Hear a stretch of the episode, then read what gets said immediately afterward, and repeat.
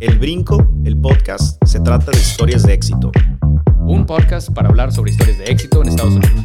Y aquí vamos a compartir diferentes historias, aprendizajes, entrevistas y anécdotas de éxito, dirigidas a personas que quieren emprender, ya sea una nueva vida o un negocio en este país.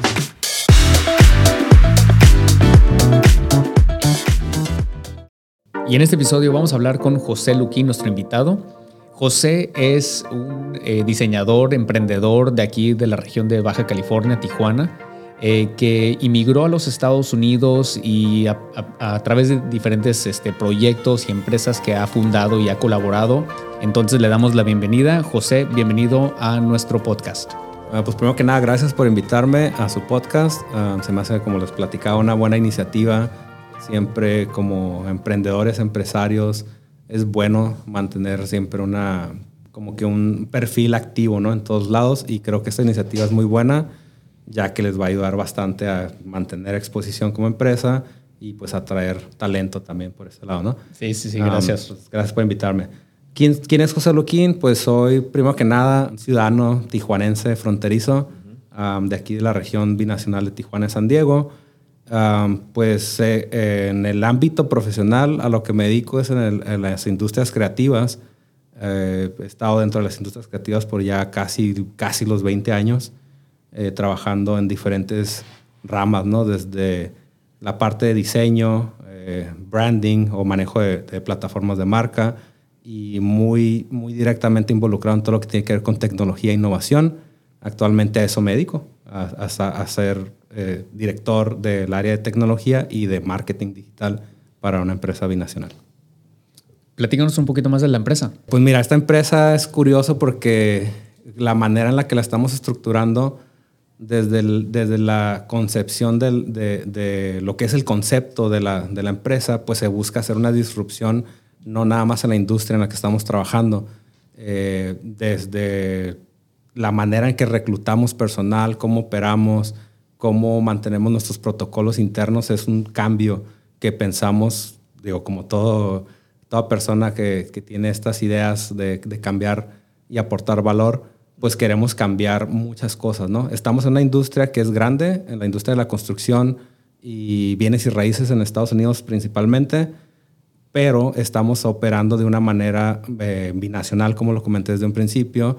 Eh, nuestra idea es generar suficiente valor en esta región binacional en donde podamos tener talento que genere una calidad de creatividad, de innovación y de disrupción tecnológica que no se ha visto antes. Ah, sabemos que Tijuana y todas las franjas, toda la franja fronteriza se caracteriza por la maquila, ¿no? Por este concepto de que vienen las empresas de fuera y mano de obra barata y pues te maquilan las cosas. Yo siendo una persona creativa y muy idealista, siempre he pensado desde la otra manera. ¿Cómo puedes hacer que la gente, sin importar la región en donde estás, puedas generar valor y una calidad que sea comparable con otros lugares en donde siempre se centra esa, esa concentración de, ya sea calidad eh, en, algún ramo en específico, ¿no? Entonces, lo que estamos haciendo es buscar hacer una disrupción en la industria de la construcción y de los bienes y raíces. ¿Cómo? Con tecnología, porque es la manera que vamos a poder escalar. Entonces, estamos juntando muchos procesos, estamos juntando muchas disciplinas y estamos haciendo esa combinación de talentos de gente que tiene 40 años en la industria trabajando de una manera muy tradicional y los estamos haciendo este, par con gente que viene con ideas nuevas, ideas frescas, que son recién egresados o que están por egresar y que tienen estos sueños ¿no? de salir a hacer algo diferente, pero no tienen el conocimiento, no tienen los recursos, no tienen a veces la capacidad de poder compartir y colaborar con otras industrias que son fuera de su área. Entonces, eso es lo que estamos haciendo y que estamos generando, pues estamos trabajando principalmente, atendemos ahorita a propietarios de casa, es nuestro eh, clientela principal, en donde les apoyamos no nada más a venderles algo para la casa, ¿no? Tratamos de buscar convertirnos en un asesor, así como existen en la industria de, las finanzas los, ¿cómo les llaman estos asesores de Financial Planner. Financial Planner, sí, estaba pensando cómo traducirlo en español. Pero así como, como existe el Financial Planner que te ayuda bastante a mantener una estructura y una estrategia de cómo maximizar tu, tu capital pues para generar eh, retornos, nunca hay una persona que realmente sea tu home advisor, ¿no? O tu, o tu, tu asesor en cuanto tiene que ver algo con, relacionado a tu hogar. Digo, eso yo lo conozco de primera mano, siendo homeowner en Estados Unidos, pues es complicado, difícil. Primero que nada, convertirte en homeowner y segundo, o en propietario de casa y segundo, pues todo lo que se viene, ¿no? Con los compromisos y responsabilidades. Y eso es lo que nosotros buscamos hacer, facilitarle al propietario cualquier necesidad que tenga que ver o que esté relacionado con su inmueble para que puedan saber qué tienen que hacer, qué pueden hacer, cómo lo pueden hacer para poder maximizar su inmueble y que su inmueble, más que sea una carga y un compromiso, que se convierta en una fuente de beneficios, ¿no? Tanto económicos o para su familia, poder tener un espacio en donde vivir. Recuérdanos cómo se llama la empresa. Sí, claro. Mira, la empresa se llama Multitasker. Este es, digo, somos una startup, uh, pero en este punto yo creo que más nos clasificaríamos como una scale-up. Uh, normalmente cuando hablamos de startups, y nos ha pasado mucho en los foros que estamos participando, en eventos binacionales de emprendimiento y todo este rollo. Y la gente casi siempre cuando escuchas el tema startup, pues te imaginas a dos personas en su garage. Este, nos imaginamos a Steve Jobs y a este, Wozniak, ¿no? Sentados en el garage pensando cómo van a cambiar el mundo. Pero pues sí, a lo mejor así iniciamos el proyecto, pero ahorita pues en realidad la empresa ya ha sido, hemos tenido bastante éxito en lo que estamos haciendo, a pesar de que tenemos retos inmensos día con día pero pues somos una empresa startup, scale up, como lo queramos llamar, que ahorita ya tenemos tracción, este, pues tenemos un crecimiento continuo. Actualmente, si no me equivoco, estamos por el, no sé, 150 y tantos empleados, colaboradores, distribuidos entre, tenemos tres oficinas en San Diego, una oficina aquí en Tijuana, una oficina en Monterrey, en San Pedro Garza, eh, un equipo en una oficina en Colima, este, y tres personas en Latinoamérica distribuidas, Perú, Venezuela y Ecuador. Wow. Pues definitivamente yo creo que sí, ya pasó la etapa de startup. Sí, ya. Creo. Sí, de, emprendimiento, ¿no? Y ahorita sería bueno que, que nos platiques un poco de, de, cómo llegaste a donde están ahorita, ¿no? Eh, ¿Qué parece si vámonos desde el principio, ¿no? El claro. diseñador. Claro, sí, así es. Mira, eh, sí, este, pues yo, yo digo, para dar un poquito de contexto, ¿no? Digo, te, les comenté, trabajo en la industria creativa ya por casi los 20 años pero pues el origen de todo esto viene de, de, de, ahora sí que de mi familia, ¿no? Mi papá es arquitecto, entonces crezco en ese ambiente en donde pues, literal viví y crecí en una oficina, este, jugando con los escalímetros, con las reglas estas para medir, los uh, escuadras, todos los instrumentos que se utilizaban anteriormente para hacer arquitectura, ¿no? Que no existían las computadoras pues yo crecí ahí jugando, rayándole los planos a mi papá. Este, pues mis cómics eran, no eran del Batman ni del Superman, sino que eran pues historias así animadas, pero de Picasso, de Salvador Dalí, de, de Van Gogh, de Chagall, de muchos artistas, ¿no? Pintores. Y base a eso yo creo que me ayudó a formar mi, mi estructura dentro del área pues, creativa. Entonces, aprendiendo todo ese camino dentro de la familia, pues me, me ayudó mucho a desenvolverme en saber qué hacer, ¿no? Desde un principio, pues yo digo, hijo de arquitecto, pues decían, va, pues va a ser arquitecto, ¿no? Va a estudiar arquitectura. Que sí, o sea, curiosamente ahorita que llega esto, pues a eso, a eso me dedico un poquito ahorita sin ser un arquitecto, ¿no? Pero ahorita les platico por qué. Entonces, pues me ayuda a formarme mucho dentro de las industrias creativas y pues empiezo a trabajar, ¿no? Bueno, antes de empezar a trabajar, estudiar. ¿Qué estudiaba alguien que quiere ser creativo? Si no eres arquitecto, pues ¿qué más estudiabas? En aquel entonces creo que me tocó ser de una de las primeras generaciones de diseño de la escuela que en su momento ya ni existe ahorita. Creo que se llamaba Univer, una universidad de Veracruzana de Guadalajara que estaba con sede en Tijuana y me tocó estudiar ahí. Este, de, de, hecho, desde el tema preparatoria iba a entrar ahí a la carrera de diseño, pues porque pues, te gusta dibujar. ¿no? Entonces, ¿qué va a ser el que dibuja? Pues ser arquitecto, ser algo relacionado. Entonces, eh, conozco la carrera y pues decido entrar a estudiar diseño gráfico como primera, ahora sí como que primera, no sé, área de oportunidad para desenvolverme del, del lado creativo. ¿Algún motivo por el cual no quisiste seguir, por ejemplo, arquitectura, como tu papá o era con lo que estabas ahí? Nada en particular. Sí, fíjate que cuando estaba estudiando la preparatoria, estudié, pues digo, aquí en, en, Tijuana es muy común eh, que las preparatorias tienen como como esta base medio, no sé, orientada como que algún trade, ¿no? Alguna, una, um, como una carrera técnica que te van como medio preparando. Entonces, pues yo dentro de la, de la preparatoria estudié construcción. Eh, bueno, mi que como enfoque era construcción. La verdad me gustó bastante, me gusta, lo hago todos los fines de semana. pero lo que no me gustó cuando estaba estudiando construcción, y voy a ser bien sincero y bien honesto, nunca me gustó la clase de estructuras, nunca me gustó la clase de topografía, ni todas esas clases que tenían que ver con los cálculos que están dentro de la construcción, pero más orientados hacia el lado de la ingeniería estructural. Entonces, cuando yo veo la retícula arquitectura y veo que está cargada de, de, esas, de esas materias, pues la verdad dije, no, o sea, a mí me gusta la parte creativa de la arquitectura, pero no me gusta la parte de la estructura y los cálculos para saber cuánto peso aguanta esta viga o el techo o el puente. Dije, nada. Entonces, por eso, por eso decidí no, no entrar a arquitectura, la verdad. Primera generación de, de diseño eh, Tijuana, yo creo, las carreras, ¿no? Univer sí fue una, universidad de, tiempo atrás. No hace mucho que dejó de existir, ¿no? La verdad no tengo, no tengo ahorita como récord de cuándo. Pues sé que cambiaron de nombre y todo ese rollo. Pero, o sea, precisamente antes de entrar yo a la, universidad de esta Univer, pues obviamente yo lo que quería era entrar, o sea, investigué qué, qué, qué eh, universidades ofrecen diseño.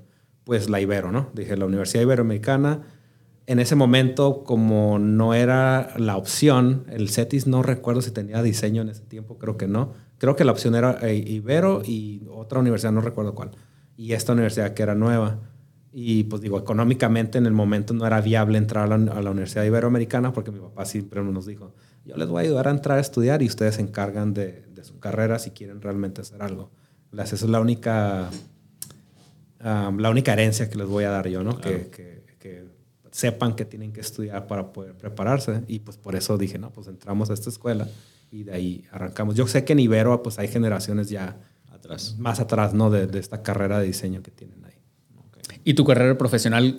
Eh, platícanos un poquito de eso. ¿Dónde empezaste? Em, ¿Estabas en, Tijuana en ese entonces? Sí, claro. Este, mira, pues yo cuando, desde que empecé a estudiar en la carrera, literal, o sea, como es algo que me gusta, siempre me ha gustado, eh, y cuando algo me gusta me involucro bastante. Eh, lo que hice, empecé a buscar trabajo justo cuando entré al primer cuatrimestre de la carrera. Porque dije, ok, si quiero trabajar en esta industria que voy a empezar a estudiar, pues ocupo empezar a obtener experiencia laboral al mismo tiempo. No voy a salir con un título y si no tienes experiencia nadie te va a contratar o viceversa, ¿no? Entonces, lo que hice en ese tiempo, que está chistoso, ahorita lo, lo platico y me da risa, pues literal agarré las páginas amarillas y busqué en la sección de agencias de creatividad, publicidad y diseño y las empecé a circular y literal fui a tocar las puertas de las agencias y les fui a pedir trabajo. Y les fui a pedir así de que, hola, soy José Luquín, vengo a pedirte trabajo, pero no me pagues. Y se me quedan viendo como que, a ver, como que algo está raro aquí, ¿no? Como que quieres trabajo, pero que no te paguemos, como que, what's the catch? Y yo decía, no, pues es que quiero aprender, quiero, fíjate que acabo de entrar a estudiar. Y literal, casi en todas las agencias de ese tiempo, que ya no existe ninguna, pues no me daban la oportunidad, porque se les hacía muy raro. Decían, pues es que si no sabes, ¿para qué te vamos a contratar? Y si aparte no te vamos a pagar, pues yo creo que pensaban, pues esta persona no va a tener ningún compromiso, ¿no? Entonces así empecé hasta que encontré una agencia que por ahí me dio la oportunidad. esta agencia en su tiempo se llamaba Enigma Creative y estaban ubicados atrás de Highlight porque ellos trabajaban todas las cuentas de um, la Secretaría de Turismo y todo lo que tenga que ver con el promover la región, ¿no? Entonces me tocó entrar ahí con ellos y literal, lo mismo, o sea, le platiqué el mismo pitch al, se llama Mario, el, el, que en su tiempo era el dueño fundador de la agencia, y se me quedó viendo igualito que los demás. O sea, como que, espérate, ¿cómo que quieres trabajar y que no te paguemos? Pues es que quiero aprender. Me dijo, ¿estás seguro? Y yo, sí. ¿Estás seguro? Y yo, sí. Ok. Me dice, ¿estás bien? Vente el lunes y empiezas a trabajar y te voy a poner a trabajar.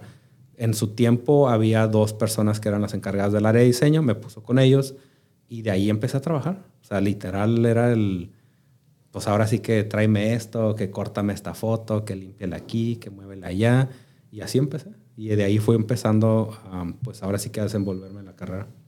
Qué interesante, ¿no? O sea, definitivamente siento, eso es muy chistoso. Eso es algo que yo le digo este, a mis niños y a mis sobrinos de que hagan, ¿no? Que ve, a, toca puertas y no esperes que te vayan a, a, pagar porque lo que vas a recibir es muchísimo más.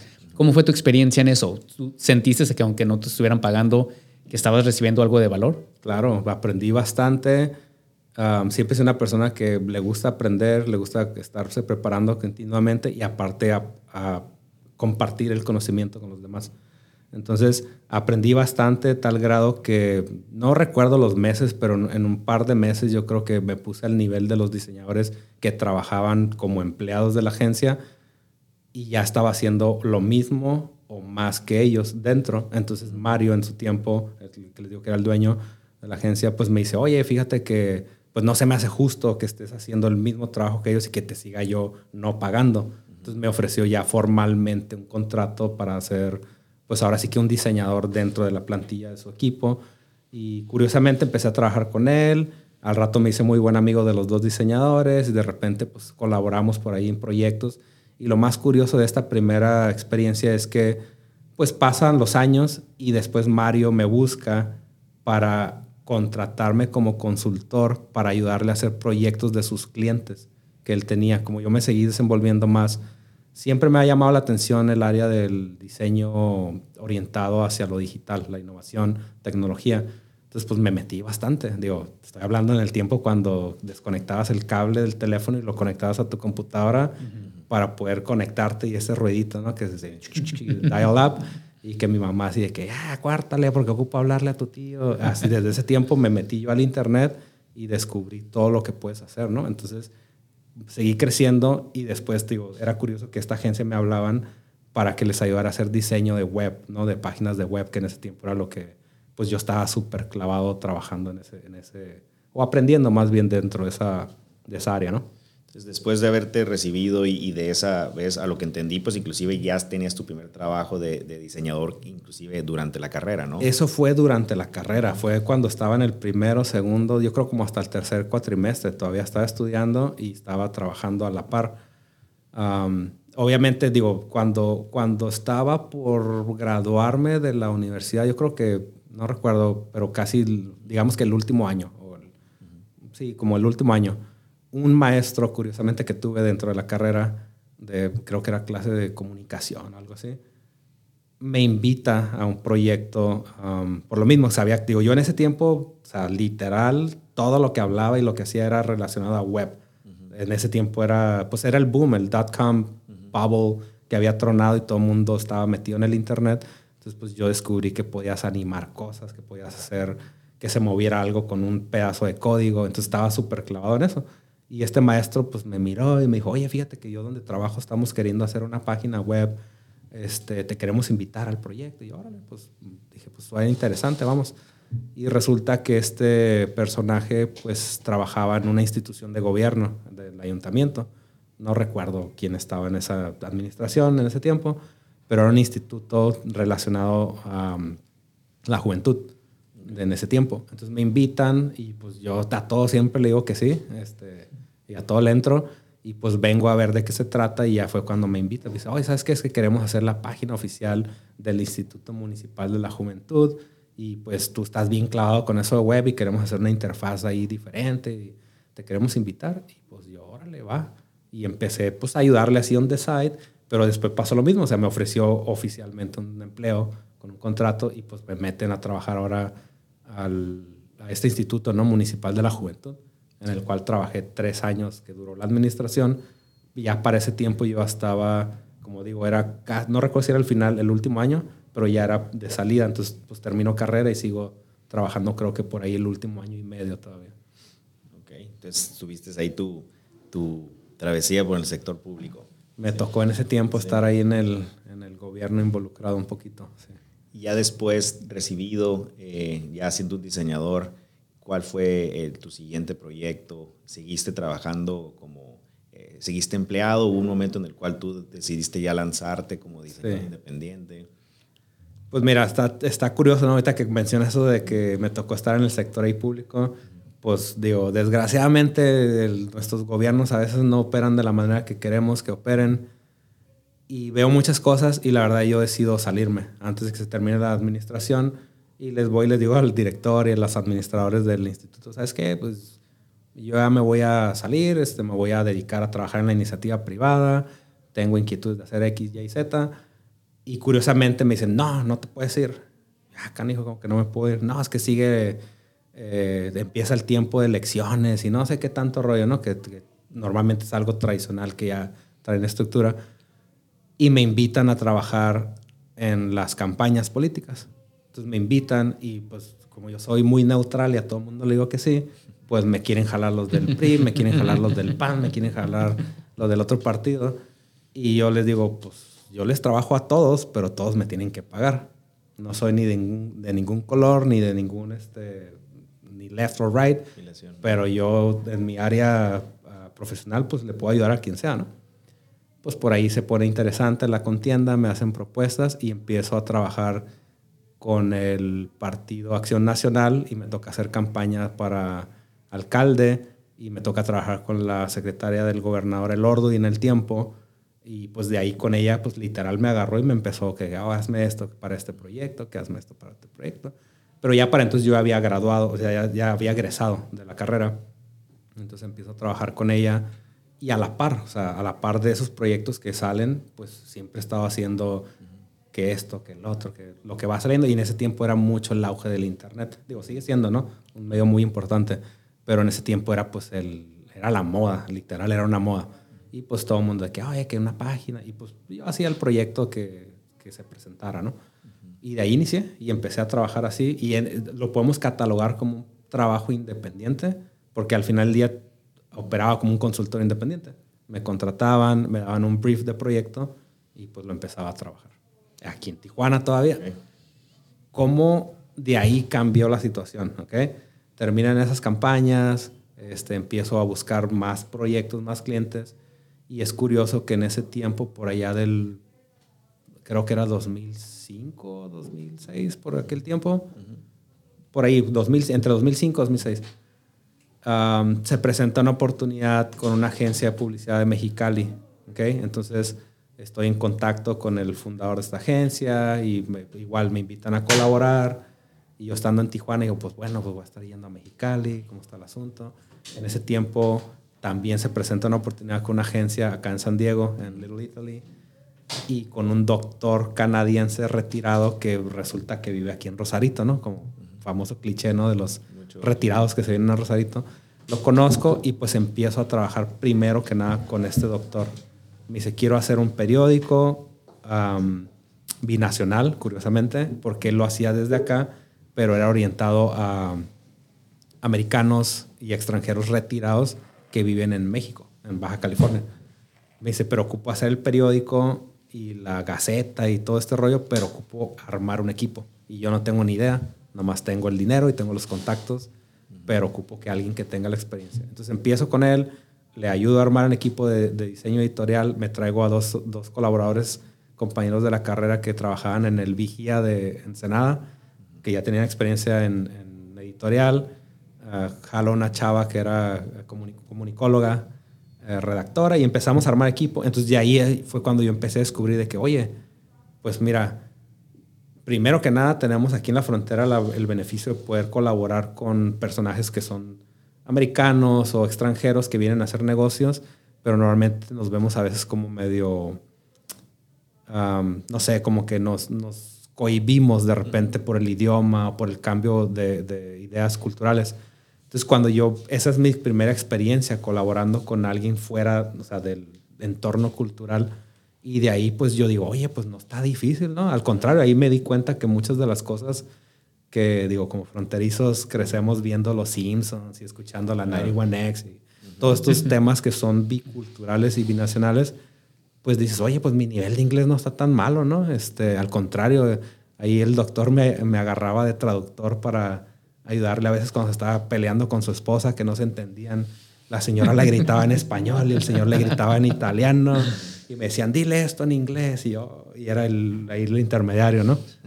Y de ahí, de ahí fue cuando me decidí tomar esa oportunidad que se presentaba en la agencia de San Diego y puse en balanza, ¿me voy a Mexicali o me voy a San Diego? Entonces aplico a esta agencia en, Little Italy, mando mi portafolio, mi currículum y me manda a llamar a una entrevista y yo dije, órale, pues súper bien. Y lo siguiente que pronto dije, pues, ¿cómo llego? Porque no sabía ni dónde estaba ubicada la oficina.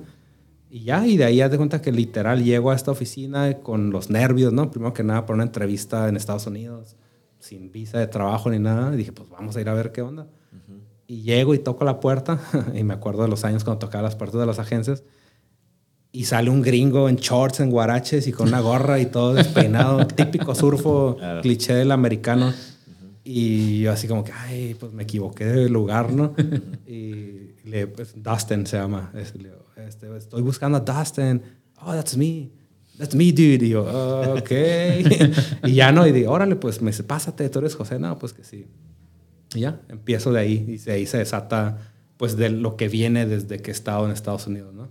Esa primera, e, eso me encanta. Te voy a decir por qué. Porque mucha gente viene con nosotros y nos pregunta eso, ¿no? O sea, de que, ¿cómo le hago? Y literalmente puede ser tan sencillo como tocar puerta o mandar tu currículum. O sea, ese puede ser el comienzo de una trayectoria nueva, ¿no? Así, así fue, literal, así fue. Tío. Yo mandé estos dos currículums y portafolios a Mexicali y a San Diego. Y fue cuando yo lo tuve que poner en balanza después de haber estado con el doctor que me abrió como... Ahora sí que me abrió los ojos de saber que no era tan complicado como pensaba y estando ahí ya cuando estaba con Dustin, la primera vez no se me va a olvidar porque estaba bien chistoso de que él pensaba que yo no podía entenderle nada de lo que, lo que él me iba pues, a comunicar y viceversa. Entonces la entrevista, él se compró, no sé si se acuerdan de esas maquinitas traductoras que tenías y le picas al audio y habla. Digo, estoy hablando antes de smartphone, no existía el iPhone. Entonces llego a la entrevista y literal está de que escribiendo en la maquinita y luego le ponía el play al audio y me lo ponía así. Y luego yo lo tenía que leer porque pues obviamente la voz de robot de la máquina pues no la entiendes, ¿no? Entonces de ahí empezamos y le dije, a ver, Dustin, le dije, sí te entiendo, o sea, a lo mejor no te voy a poder expresar todo porque no tenía una fluidez en el idioma inglés en el momento, pero pues todo lo entendía, ¿no?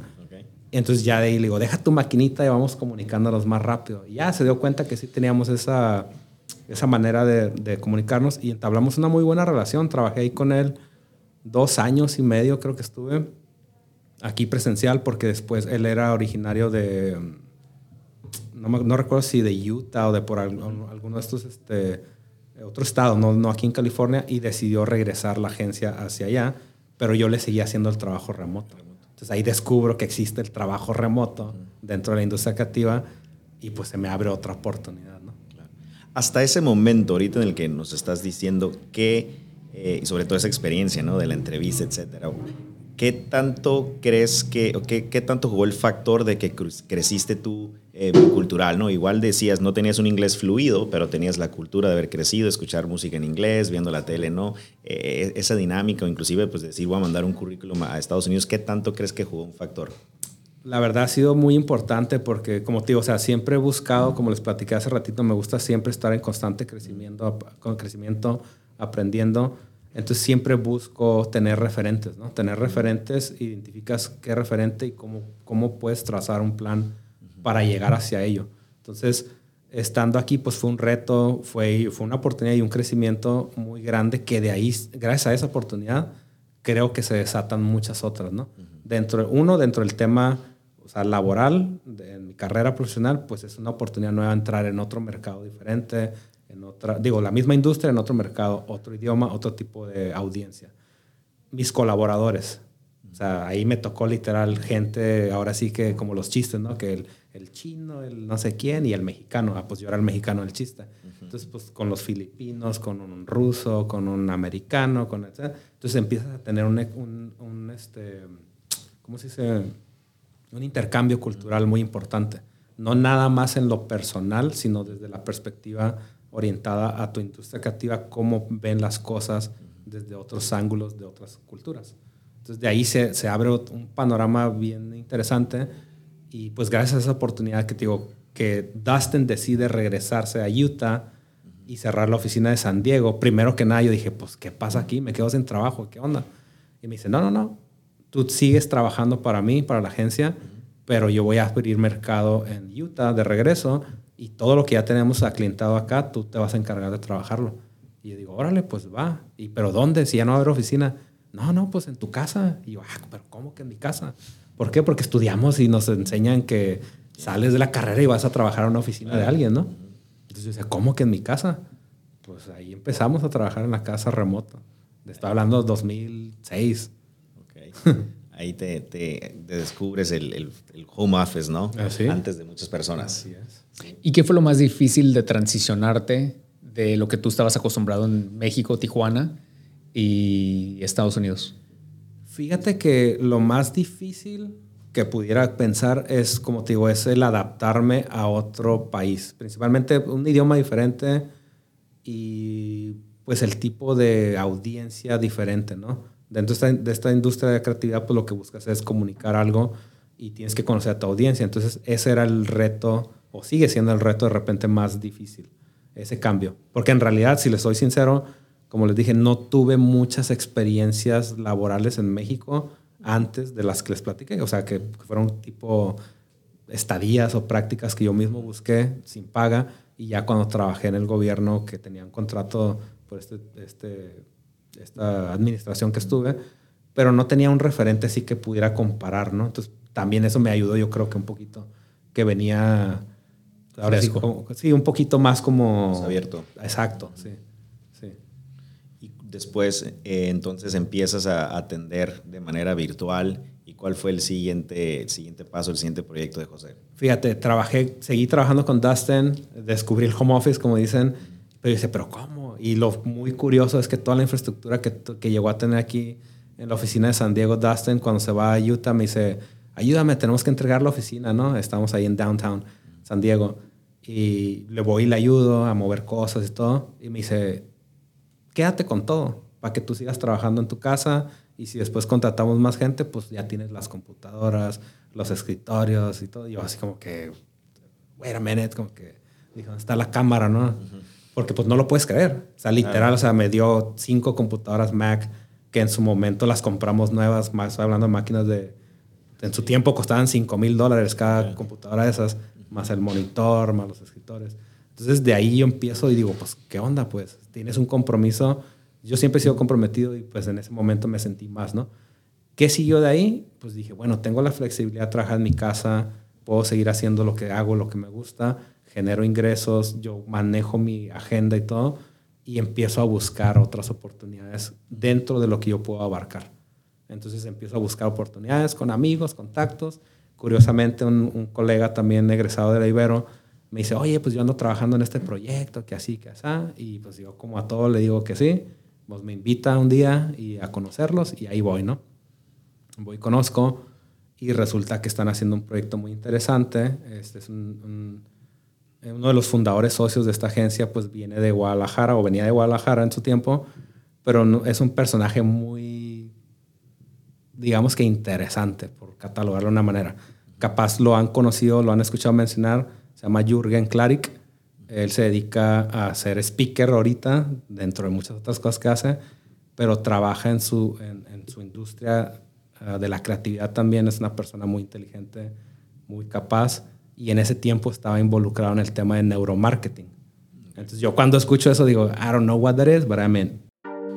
Excelente información, muy interesante la, la historia y la trayectoria de, de José, eh, cómo inició dio ese brinco a Estados Unidos. Yo creo que se va a poner mejor. El siguiente episodio nos va a platicar más acerca de dónde está ahorita, qué es lo que sigue para Multitasker y también algo que voy a adelantar es de qué es lo que hace la empresa para reclutar talento extranjero. Muy bien, te invitamos a que nos sigas en donde escuches los podcasts, nos encuentras como El Brinco. Muchísimas gracias por el tiempo que nos dedicaron el día de hoy. Nos vemos hasta la próxima.